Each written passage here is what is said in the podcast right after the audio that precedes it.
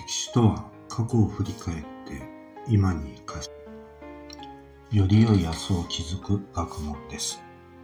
選択することは人生の基本です。今日も丸×を選択してみましょう。問題。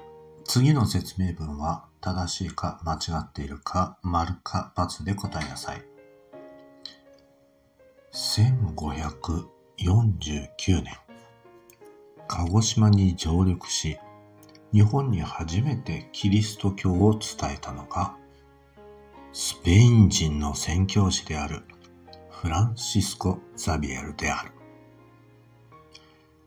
彼はアジアでの布教中に出会ったアンジローという日本人と出会い、日本への布教を決心したと言われる。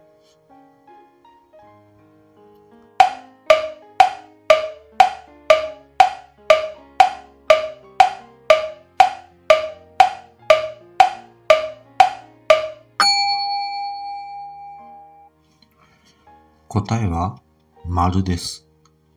1549年、鹿児島に上陸し、日本に初めてキリスト教を伝えたのが、スペイン人の宣教師であるフランシスコ・ザビエル。彼はアジアでの布教中にアンジローという日本人と出会って日本への布教を決心したと言われています。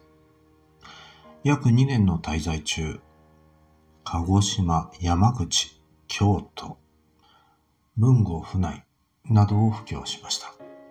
フランシスコ・ザビエルの絵は、兵庫県神戸市立博物館にありますが、キリシタン大名であった高山右近の領地であった大阪の茨木市で1920年に発見されました。室に入っていて中に怖いものがあり、このおかげで家が栄えると大切に保管されていたそうです。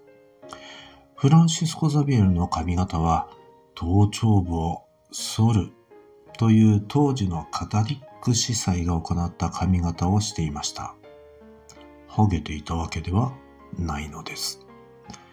それでは今日はこの辺でおしまいにしましょう。次回までごきげんよう。